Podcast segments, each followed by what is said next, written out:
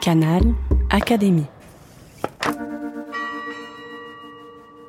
Elle s'appelle Claudine, Léa, Renée ou Camille, et derrière ces héroïnes des romans de Colette, le lecteur devine certains traits de la romancière.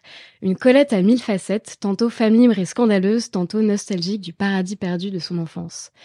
Si Colette a eu recours à l'autofiction dans beaucoup de ses œuvres, elle est volontairement restée ambiguë sur cette dimension autobiographique dans les médias. Elle maîtrisait à la perfection l'art du demi-mensonge, là où la fiction se confond avec l'autobiographie. Nous commémorons cette année le 150e anniversaire de sa naissance et à cette occasion, nous recevons Frédéric Maget, président de la Société des Amis de Colette, directeur de sa maison natale à Saint-Sauveur en Puisay et spécialiste de la romancière. Frédéric Maget, bonjour. Bonjour. Alors, quelle est la place de l'autofiction dans l'œuvre de Colette? On va s'arrêter d'abord sur un témoignage de l'intéressée elle-même. En préparant l'émission, nous sommes tombés sur une archive audio des années 50, euh, dans laquelle Colette est interrogée sur ses liens entre elle et son tout premier personnage euh, de roman, Claudine. Et dans sa réponse, elle, récuse tout lien euh, entre sa vie privée et ce premier personnage qu'elle a créé au début des années 1900. Elle répond de façon assez catégorique, Claudine, non, non, ce n'est pas une autobiographie, ni romancée, ni autre, ce n'est qu'une fantaisie. Et pourtant, il, semble y avoir beaucoup de similitudes déjà dans cette première œuvre. Alors, Frédéric Maget, qui connaissez Colette sur le bout des doigts, vous allez nous aider à démêler le vrai du faux. Est-ce que Colette parlait déjà de Colette dans ses premiers romans? D'abord, commençons par la question de l'autofiction.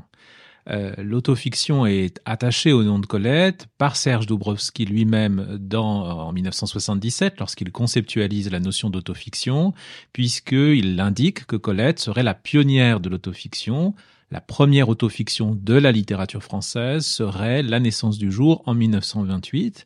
Et c'est vrai que dans ce roman, nous avons affaire à un personnage qui s'appelle Colette, qui côtoie des personnages de fiction et donc se mêle à une fiction, celle de l'histoire d'amour entre Vial et Hélène, la narratrice Colette qui est également l'autrice. Et donc il y a là une forme particulière à laquelle d'ailleurs Colette va revenir à plusieurs reprises, que ce soit dans des textes très très intéressants et malheureusement assez peu connus du public comme Bella Vista, comme le Képi, comme la Dame du photographe, où on a systématiquement ce principe où Colette se met elle-même en scène comme Madame Colette dans euh, un récit fictionnel sur la question de euh, l'autobiographie, euh, Colette elle-même donne un élément de réponse dans La naissance du jour en 1928, puisqu'elle parle de, des œuvres fatalement autobiographiques de la femme. Et quand elle dit cela, elle parle d'elle-même, bien sûr, puisque depuis euh, Claudine à l'école en 1900 euh, jusqu'à ses derniers textes,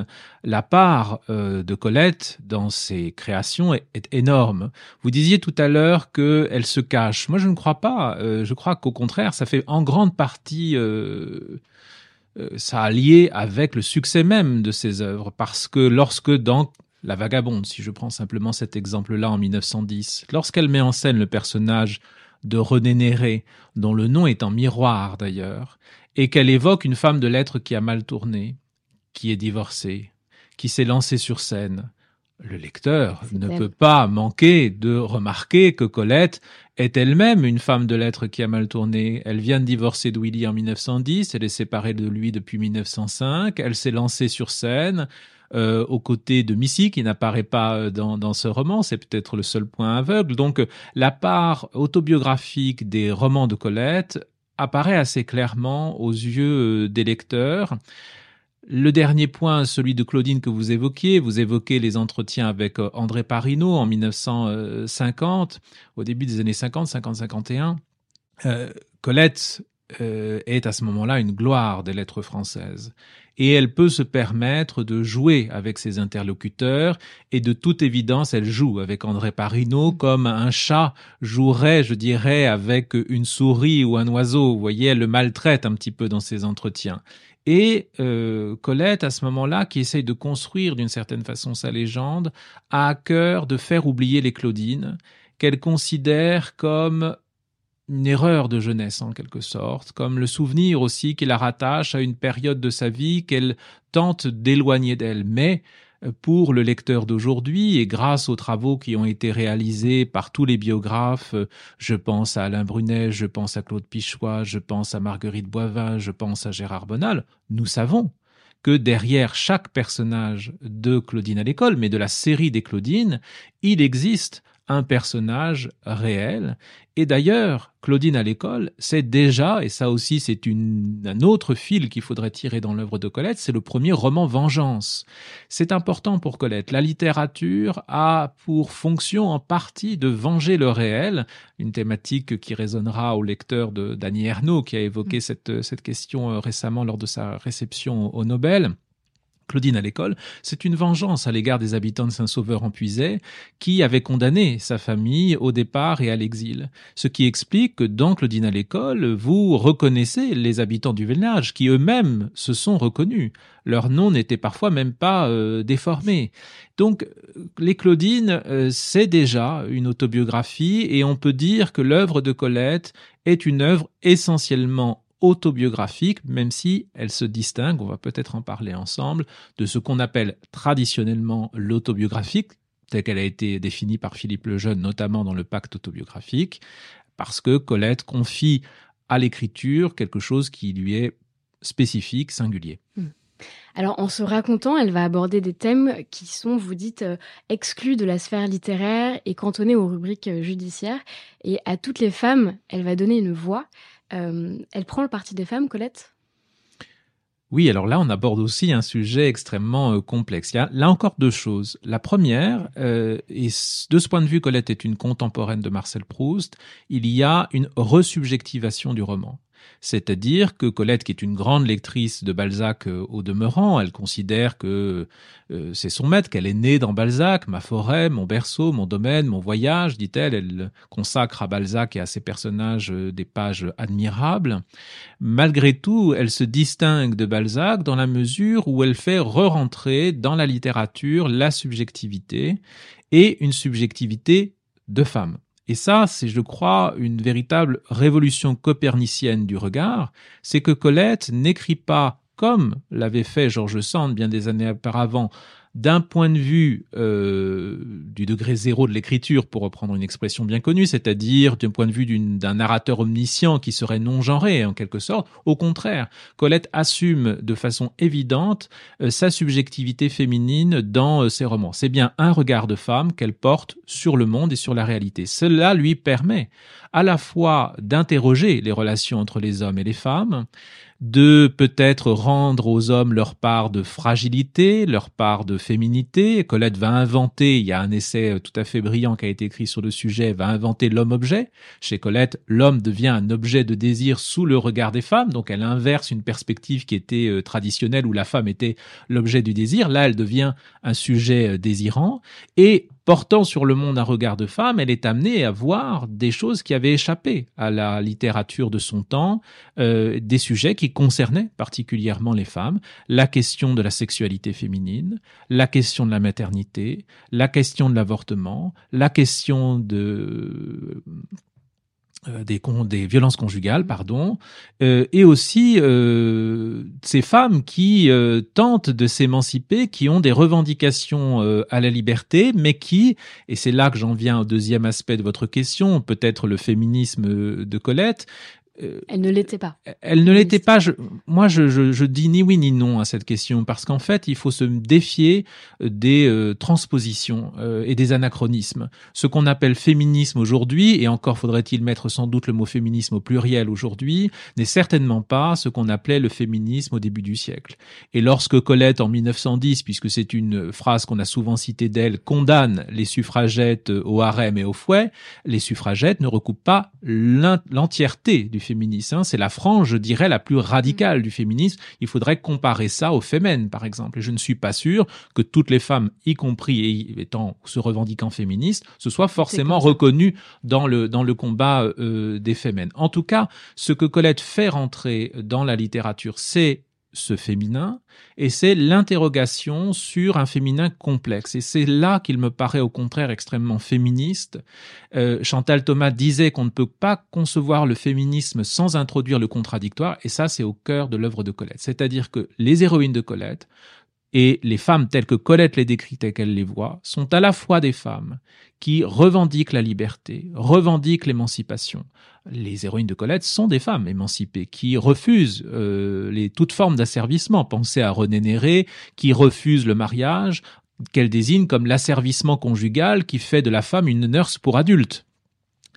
Et en même temps, elle reconnaît chez ces mêmes héroïnes parfois euh, ce qu'elle va appeler parfois une graine d'esclave, elle le dit à propos d'une de ses héroïnes, c'est-à-dire aussi la tentation euh, de l'asservissement. Et, elle montre bien que finalement, cette question du féminin et de l'émancipation est une question complexe qui doit introduire le contradictoire et qui est un mouvement perpétuel euh, au cœur des femmes et je rajouterai pour terminer sur cette question du, du genre qui est au cœur de, de l'œuvre de Colette, euh, c'est que Colette interroge également ce qu'on appelle le féminin et le masculin. Elle parlait elle-même de son hermaphrodisme mental.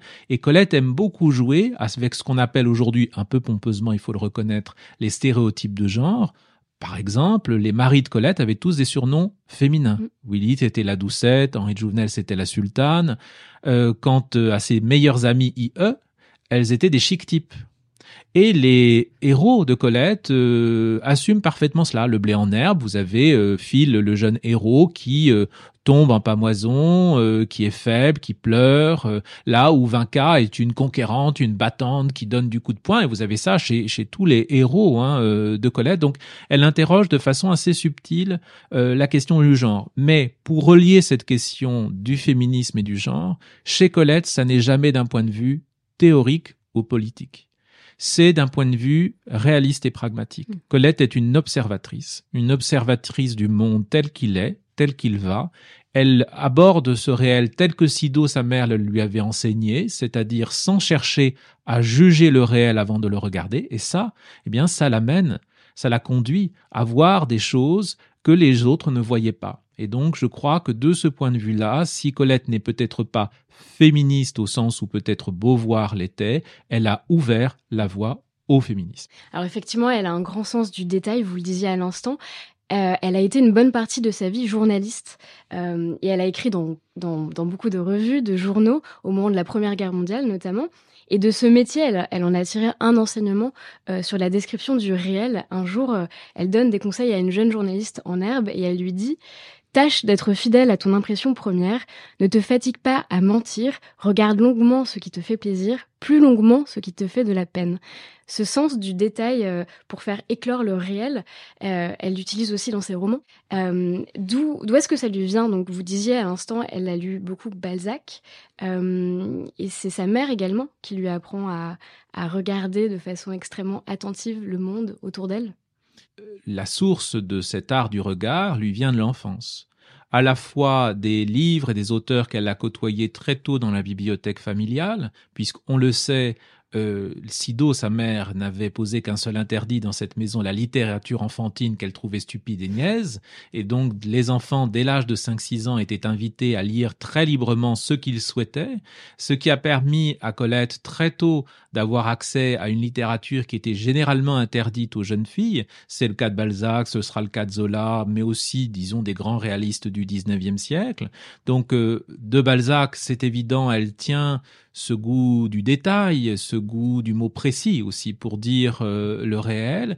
Et c'est sa mère, Sido, qui va lui enseigner cet art du regard. Hein. Regarde, c'est le grand mot de Sido. Euh, Colette s'en servira pour intituler un de ses textes.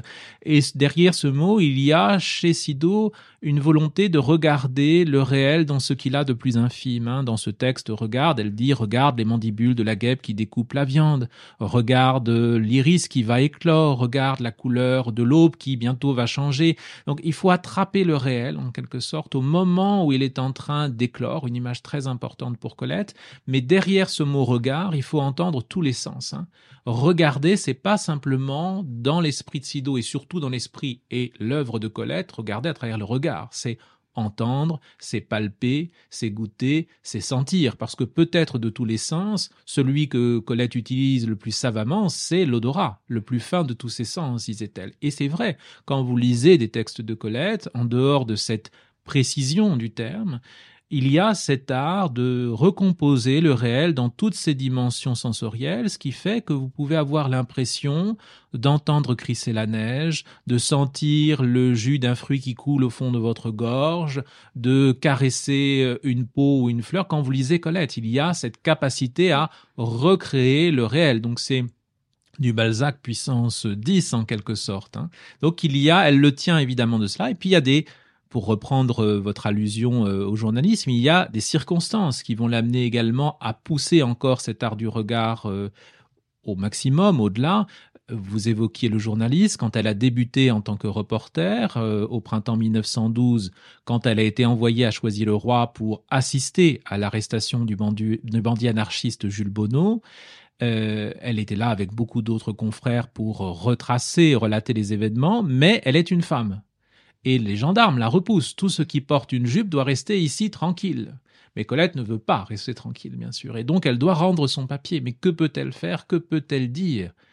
Ce qu'elle peut dire, ce qu'elle peut décrire, ce qu'elle a, c'est ce qu'elle a sous les yeux. C'est-à-dire les mouvements de la foule qui réagissent à ce qui se passe au loin. Et ça va donner à son reportage euh, un sel, un relief tout à fait singulier qui va beaucoup marquer les lecteurs et qui va devenir la marque de fabrique euh, de Colette. C'est pour ça que l'expérience du journalisme, notamment en tant que reporter au matin, disons à partir de décembre 1910 jusqu'au début des années 20, a été essentielle dans l'œuvre de Colette. On voit d'ailleurs une métamorphose euh, de l'œuvre et de l'écriture entre un roman comme La Vagabonde en 1910 et un roman comme Chéri en 1920. Et il est certain que l'expérience du journalisme a été pour beaucoup dans cette métamorphose. Alors, une dimension autobiographique récurrente dans l'œuvre de Colette, c'est son enfance.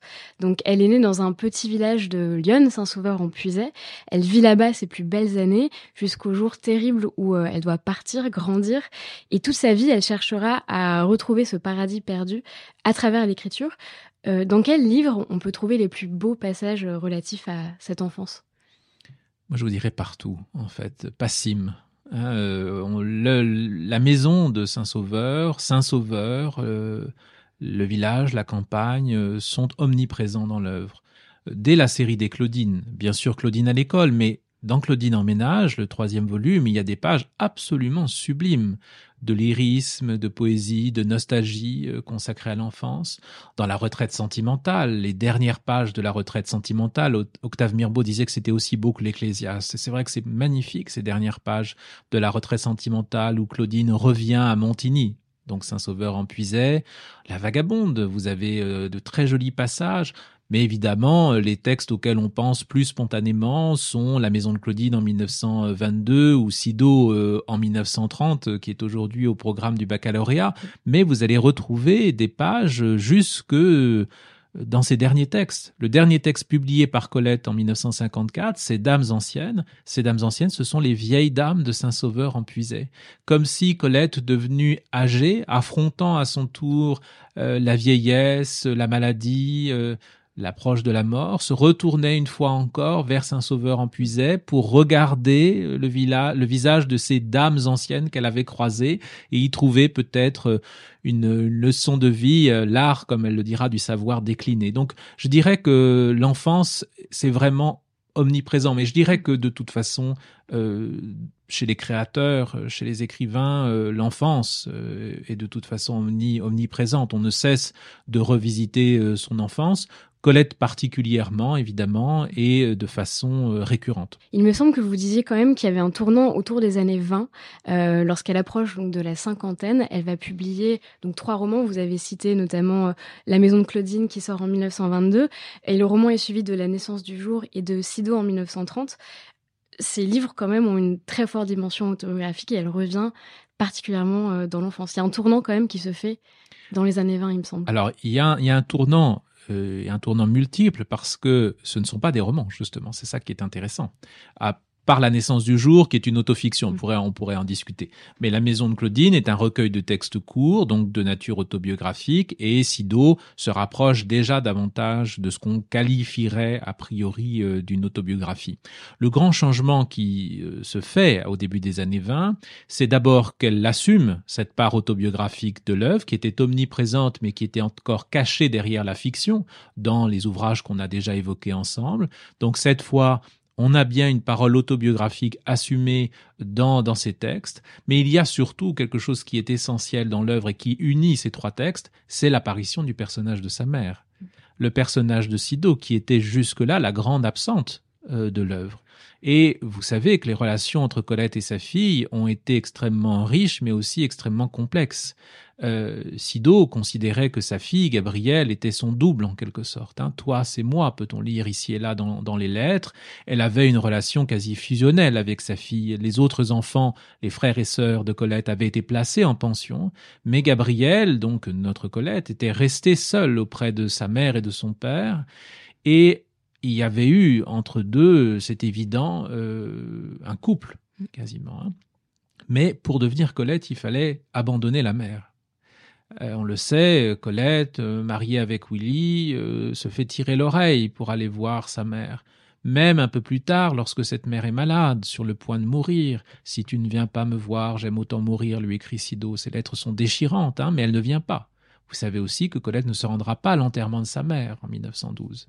Et il faudra attendre dix ans, 1922, la maison de Claudine que vous évoquiez, pour que le personnage de Sido fasse son apparition et devienne à ce moment-là, notamment dans La naissance du jour en 1928, qui est construit à partir des lettres de sa mère, et en 1929 et 1930 dans Sido, le personnage principal de toute ma vie, et on peut dire de toute son œuvre, puisque Sido va devenir, à partir de ce moment-là, la clé qui va lui ouvrir la voie vers un renouvellement de son œuvre, à la fois formellement, on vient de le dire, puisqu'elle abandonne en quelque sorte le roman pour de nouvelles formes d'écriture, d'un point de vue des sources d'inspiration, euh, Colette qui s'était plutôt illustrée par l'évocation du monde du musical ou du monde interlope des gigolos va d'un seul coup retrouver son enfance, sa province, euh, ses paysages, donc faire rentrer dans l'œuvre euh, de nouvelles source d'inspiration et aussi une clé pour affronter cet âge de la vie qu'elle affronte à son tour, elle la cinquantaine, vous le rappeliez,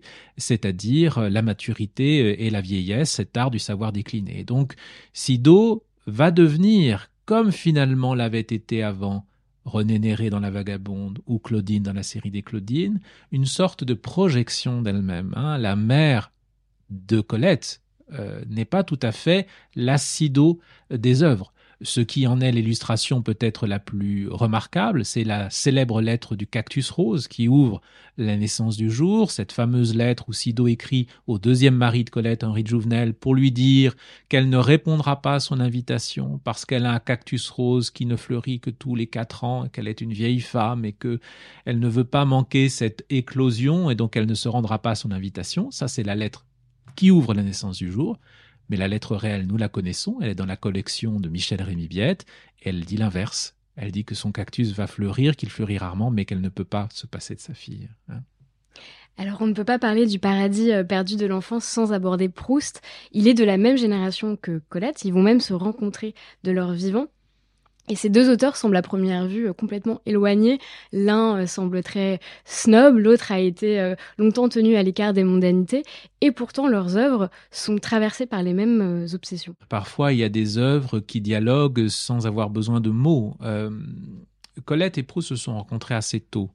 ils fréquentaient les mêmes milieux pas avec la même assiduité, euh, pas avec la même, le même objectif, je pense, mais ils se sont croisés assez tôt dans les premières années du mariage euh, avec Willy. Colette l'a croisé dans le salon de Madame Armande Caillavet. D'ailleurs, cette rencontre ne s'est pas bien passée, telle qu'elle est d'ailleurs retranscrite assez drôlement dans Claudine en ménage, puisque Proust, qui était alors euh, l'auteur des plaisirs et des jours, était un mondain, comme vous le rappeliez, qui aimait beaucoup flatter les dames, et donc voyant la jeune épouse de Monsieur Willy euh, il se fait en force de lui faire un compliment, trouvant qu'elle ressemble aux songes de Narcisse penché sur un étang, vous voyez ce genre de choses.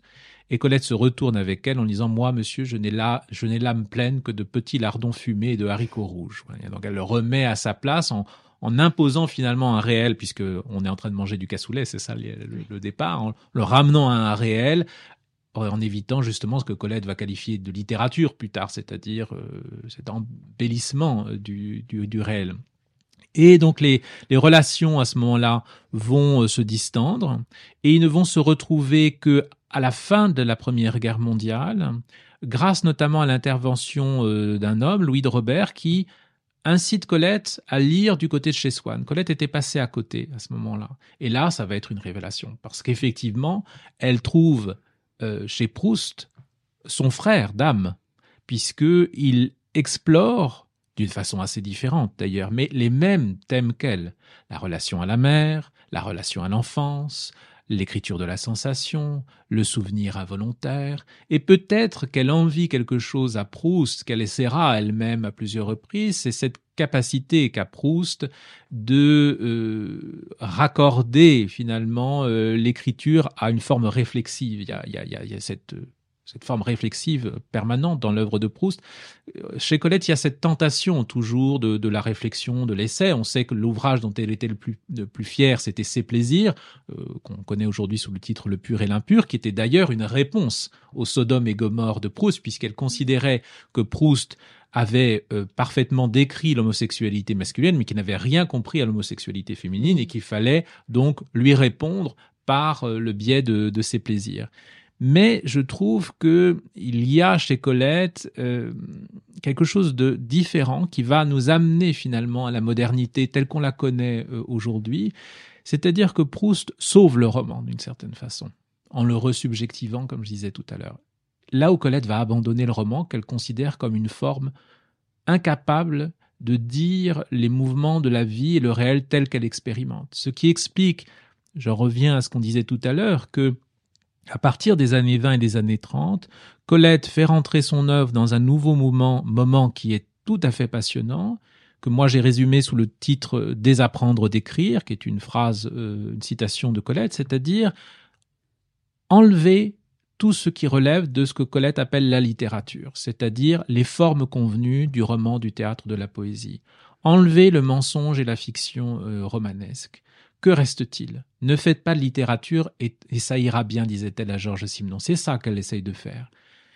Et ça va donner naissance à des œuvres tout à fait singulières des années 30, euh, qu'on pense à ces plaisirs dont je parlais tout à l'heure, qu'on pense au dernier texte, l'étoile vespère et le fanal bleu, c'est-à-dire des textes qui ne sont pas identifiables du point de vue traditionnel de la littérature, qui ne ressemblent très hybrides, voilà exactement, mais qui pour Colette correspondent à une volonté profonde chez elle, qui est de ramener l'écriture au plus proche de la vie, saisir le réel dans ce qu'il a à la fois de plus infime, la leçon Sido, au moment de son éclosion, et souvent, ça m'arrive de dire, quand vous pensez à ces deux derniers textes de l'étoile Vespère et du fanal bleu, il faut donc imaginer une Colette âgée, qui a plus de 70 ans, qui est immobilisée par l'arthrose dans son lit au Palais Royal, qui souffre le martyr. Il faut vous imaginer qu'à l'époque, pour soigner sa douleur, ce sont des injections d'iode, de soufre, deux à trois séances de rayons X par semaine qui lui brûlent une partie du corps. Donc elle souffre le martyr. Elle est réveillée très souvent la nuit. Et une nuit, elle entend de l'autre côté de la porte qui est fermée un bruit. Ce bruit, c'est celui que fait un pétale de rose qui vient de tomber sur le marbre d'une table. Et elle va passer des heures, peut-être des jours, à essayer de décrire ce son exactement. Et ça, c'est pour Colette la littérature revenue à sa quintessence, à l'essentiel. Et, je crois que tout le chemin de l'œuvre dit ça finalement, de Claudine à, l'école jusqu'au fanal bleu, c'est, euh, comme vous le disiez d'ailleurs tout à l'heure, le fait d'assumer de plus en plus clairement un jeu autobiographique, une instance je qui parle, abandonner tout ce qui pourrait être de l'ordre de, la pose, de l'apparence, euh, les convenances, y compris les codes littéraires, et essayer d'être comme vous le rappeliez à dans la lettre à, René Hamon, fidèle à l'expérience du réel tel que nous l'avons ressenti. Et je crois que l'art extraordinaire de Colette, au prix d'un travail extrêmement difficile, c'est d'être capable de nous partager cette expérience du réel, même, même infime, même fugitive. Elle sauve de l'oubli, de la disparition, des événements euh, apparemment anodins, mais dont on fait tous l'expérience. Alors, si elle s'inspire de son passé pour euh, écrire, il semble que la littérature soit pour elle pas seulement un exercice de rétrospection, mais également un exercice de projection. Par exemple, dans Chérie, euh, donc elle fait le portrait de Léa, une femme de 50 ans qui finit par euh, quitter son jeune amant, et quelques années plus tard, euh, il lui arrivera la même histoire que dans ce livre. Est-ce que la littérature pour Colette, c'est aussi un chemin un peu émancipateur de réflexion? Ce qu'on écrit finit par arriver. Hein, c'est la réponse de Colette à votre question.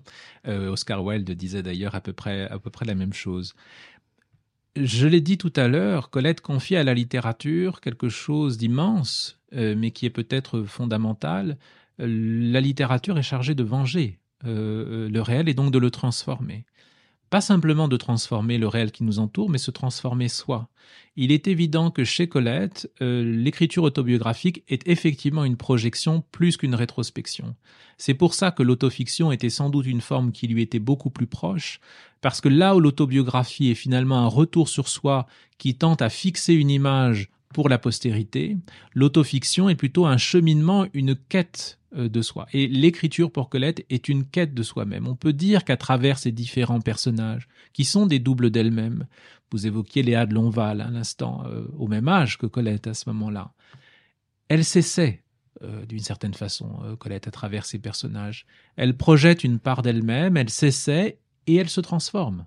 Hein euh, renaître n'a jamais été au-dessus de mes forces, dit-elle. Hein. Cette perpétuelle renaissance, cette perpétuelle métamorphose, ces mille et une éclosions de Colette, c'est à la littérature qu'elle en confie le soin. La littérature, l'écriture, c'est à la fois le lieu et l'instrument de la métamorphose.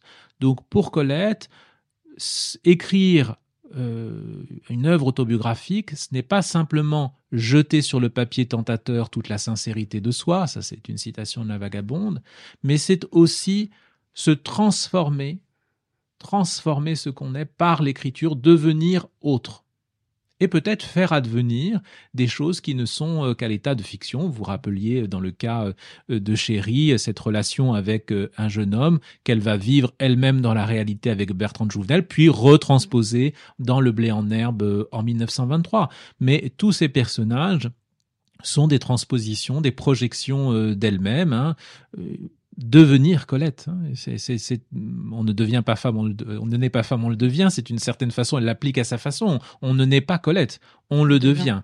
Et on le devient par euh, l'écriture et par ses essais autobiographiques où la romancière, à travers ses personnages, à travers ses masques, euh, se transforme, se métamorphose. Alors si toute son œuvre s'inspire de sa vie, paradoxalement, elle n'a jamais cherché à écrire le grand récit officiel de sa vie, euh, des mémoires. Pourquoi? Est-ce que c'était une forme de, pudeur de sa part? Elle y a songé, elle le dit, hein, qu'elle aurait aimé écrire le, grand roman de son enfance. Mais elle dit elle-même, et je pense que ça c'est la grande lucidité de Colette, que c'est impossible parce que euh, si on voulait évoquer son enfance, cette enfance, dit-elle, ne serait peut-être traversée que de drames et de déceptions. Et elle dit quelque chose d'encore plus profond, c'est qu'il manque aux souvenirs des adultes, quand ils évoquent leur enfance, le rythme de l'enfance. Et ça, c'est quelque chose qu'on ne peut pas retrouver. On essaye évidemment de le faire, et combien de romanciers ont essayé de le faire de façon différente. Mais Colette dit que c'est euh, que c'est impossible. C'est pour ça que elle a toujours eu à cœur d'inventer des formes nouvelles finalement pour pour évoquer son enfance. La Maison de Claudine, c'est son c'est ce recueil de textes courts qui sont comme des mini récits, des mini anecdotes, des des pastilles sur son enfance. La naissance du jour, c'est cette autofiction construite à partir des lettres de sa mère. Sido, c'est un texte plus autobiographique, mais construit en trois parties avec Sido, le capitaine, euh, les sauvages. Elle tourne autour. Hein, je vous l'ai dit, l'enfance est omniprésente dans l'œuvre de Colette. Mais effectivement, euh, Colette pense que on ne peut pas, on ne pourra jamais euh, évoquer l'enfance telle que nous l'avons vécue. Et ça, c'est ce que je vous disais tout à l'heure. C'est-à-dire, ce qui est important pour Colette, c'est de restituer le réel tel que nous en faisons l'expérience. Et hélas, pour nous, nous ne sommes plus des enfants et nous ne le serons plus jamais. Alors, on arrive à la fin de sa vie. Colette est une femme reconnue et célébrée. Donc, elle va rentrer à l'Académie Goncourt en 1945, mais jamais à l'Académie française.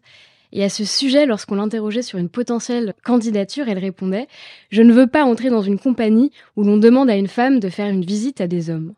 Et pourtant, les Français de l'époque la voyaient bien devenir immortelle. Est-ce qu'elle était encore trop en avance euh, sur son temps pour y rentrer? Il en a été question euh, à plusieurs reprises, euh, assez tôt d'ailleurs. dès 1909, des, mm, des, enquêtes avaient été lancées par l'intransigeant pour savoir quelle femme pourrait rentrer à l'Académie française. Et il y avait trois femmes qui étaient arrivées dans le trio de tête, qui étaient Anna de Noailles, Colette et Marie de Régnier, Gérard Douville. Puis le sujet est revenu sur la table euh, en 1923, puisque euh, Jean Richepin, qui était euh, académicien, s'est mis en tête de faire élire Colette à l'Académie française. Et je raconte dans notre Colette, dans le chapitre consacré à Marguerite Yourcenar, la stratégie qu'il a mis en place, qui est exactement celle qu'a mise en place Jean d'Ormesson plus tard pour faire élire Marguerite Yourcenar, c'est-à-dire faire intervenir l'opinion publique. Parce que, en réalité, dans les textes, rien ne s'opposait à l'élection d'une femme. C'était une tradition. Et euh, Colette, dès les années 20 et assez rapidement, était considérée véritablement par ses contemporains comme le plus grand auteur français euh, vivant. Donc elle y avait tout à fait euh, sa place. Il était sur le point de réussir. La presse avait réagi extrêmement positivement. Colette, évidemment, se faisant fort de faire ses déclarations toujours un petit peu provocatrices, donc en disant qu'elle ne rendrait pas visite à des hommes, que ce n'était pas le rôle d'une femme. Je vous rappelle que Marguerite Yourcenar ne rendra aucune visite davantage. Et hélas pour elle, euh, ben, elle est toujours rattrapée d'une certaine façon par le scandale parce que euh, le stratagème de Jean Richemin va tomber de lui-même parce que à ce moment-là, elle est en train de publier dans le matin ce qui va être le blé en herbe et la parution est interrompue sur plainte des lecteurs mm. en raison des scènes sensuelles entre les deux adolescents et donc là vraiment le cas de Colette est définitivement insauvable. On ne peut plus rien pour elle. Voilà. Donc euh, non, je dirais pas euh, qu'il était trop tôt, puisque la preuve c'est que beaucoup de ses contemporains étaient prêts à les lire, mais les circonstances n'étaient pas encore euh, réunies. Il est certain que la France des années 20 n'était pas la France des années 80. Voilà. Pour finir, Frédéric Maget, aujourd'hui ces textes sont au programme du baccalauréat. Il s'agit des textes donc, de Sido suivis de Lévry de la Vigne. pourquoi il faut relire Colette aujourd'hui et pourquoi c'est important de la mettre au programme du bac? Je dirais déjà parce que ça fait souffler dans les salles de français un vent frais salutaire. Et euh, c'est vrai, quand je rencontre, ça m'arrive maintenant assez régulièrement depuis quelques mois, euh, des lycéens, je vois toujours des jeunes gens qui arrivent avec un grand sourire, parce qu'ils découvrent que la littérature, c'est ça aussi. C'est une femme qui s'est mariée trois fois, c'est une femme qui a été mime, c'est une femme qui a été comédienne, qui a été publicitaire, qui a été même marchande de produits de beauté, qui a fait du commerce. Euh, c'est une femme qui a refusé euh, les conventions morales, sociales, et qui est pourtant à la tête d'une œuvre euh, géniale et de chef-d'œuvre de la littérature. Donc, faut vous imaginer que pour des lycéens qui ont peut-être entendu beaucoup parler, et ce n'est pas une critique de ma part, de Molière, de Balzac, euh, de Zola, de Stendhal, de Flaubert, bah peut-être qu'ils trouvent quand même que ça fait un petit peu bouger les lignes. Et donc ça, je crois que ça, c'est vraiment très bien. Je pense que l'œuvre et le parcours de Colette a de quoi inspirer les jeunes générations, avec tous les malentendus qu'on veut, mais moi je les assume pleinement. Euh, celle de la question du genre, celle de la question du féminisme, celle de la question de l'écologie. On peut trouver dans l'œuvre de Colette beaucoup de textes qui rejoignent euh, des préoccupations des jeunes générations d'aujourd'hui. Colette est quand même une des premières à dénoncer l'utilisation des animaux dans les zoos, dans les cirques, l'expérimentation animale, les violences contre les animaux, à nous sensibiliser au fait que l'homme nuit à l'équilibre de la nature sur cette question euh, des genres, il y a, euh, je vous l'ai dit tout à l'heure, quelque chose de très déculpabilisant dans l'œuvre de Colette. Elle nous montre que le genre masculin, féminin, c'est un jeu, qu'on peut jouer avec ces stéréotypes. Elle est fluide, comme diraient euh, les jeunes d'aujourd'hui. Donc je crois qu'il y a beaucoup de choses qui leur parlent. Personnellement, j'aurais préféré qu'on ose proposer aux lecteurs et lectrices d'aujourd'hui un autre texte que Sido. Moi, j'aurais bien aimé La Vagabonde. Je trouve que ça aurait été une entrée euh, dans l'œuvre de Colette euh, passionnante. Euh, ils seraient rentrés dans les coulisses du music hall. Ils auraient découvert cette femme qui qui est divorcée, à qui on propose le mariage, de rentrer dans l'ordre, qui refuse l'ordre social au nom de sa liberté personnelle. ça aurait fait bouger un petit peu les lignes mais je fais confiance aux jeunes gens pour faire bouger les lignes eux-mêmes. Eh ben, un grand merci Frédéric Maget pour cette immersion dans la vie et dans l'œuvre de Colette. On mettra sur le site euh, toutes euh, vos références pour les auditeurs qui veulent en savoir plus, mais on peut déjà recommander deux très beaux ouvrages que vous avez écrits, Les sept vies de Colette et euh, Notre Colette, son portrait donc par ses lectrices, tous deux publiés aux éditions Flammarion. Merci beaucoup. Merci à vous. Canal Académie. La plateforme de podcast de l'Institut de France.